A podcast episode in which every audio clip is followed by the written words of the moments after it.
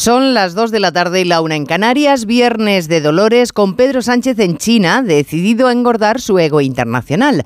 Moncloa reviste la visita de una épica quijotesca en la que el presidente iría a leerle la cartilla a Xi Jinping, a decirle al presidente chino que su amigo Putin es un facineroso que debe respetar a Ucrania.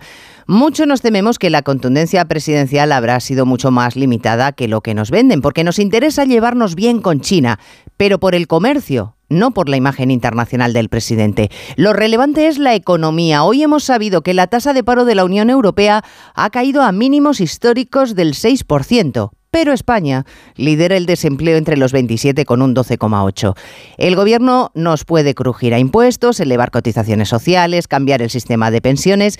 Si no hay trabajo, si tenemos precios de escándalo en la cesta de la compra, es lógico que los españoles estemos ahorrando menos que nunca. Es obligado tirar de hucha para llegar a fin de mes.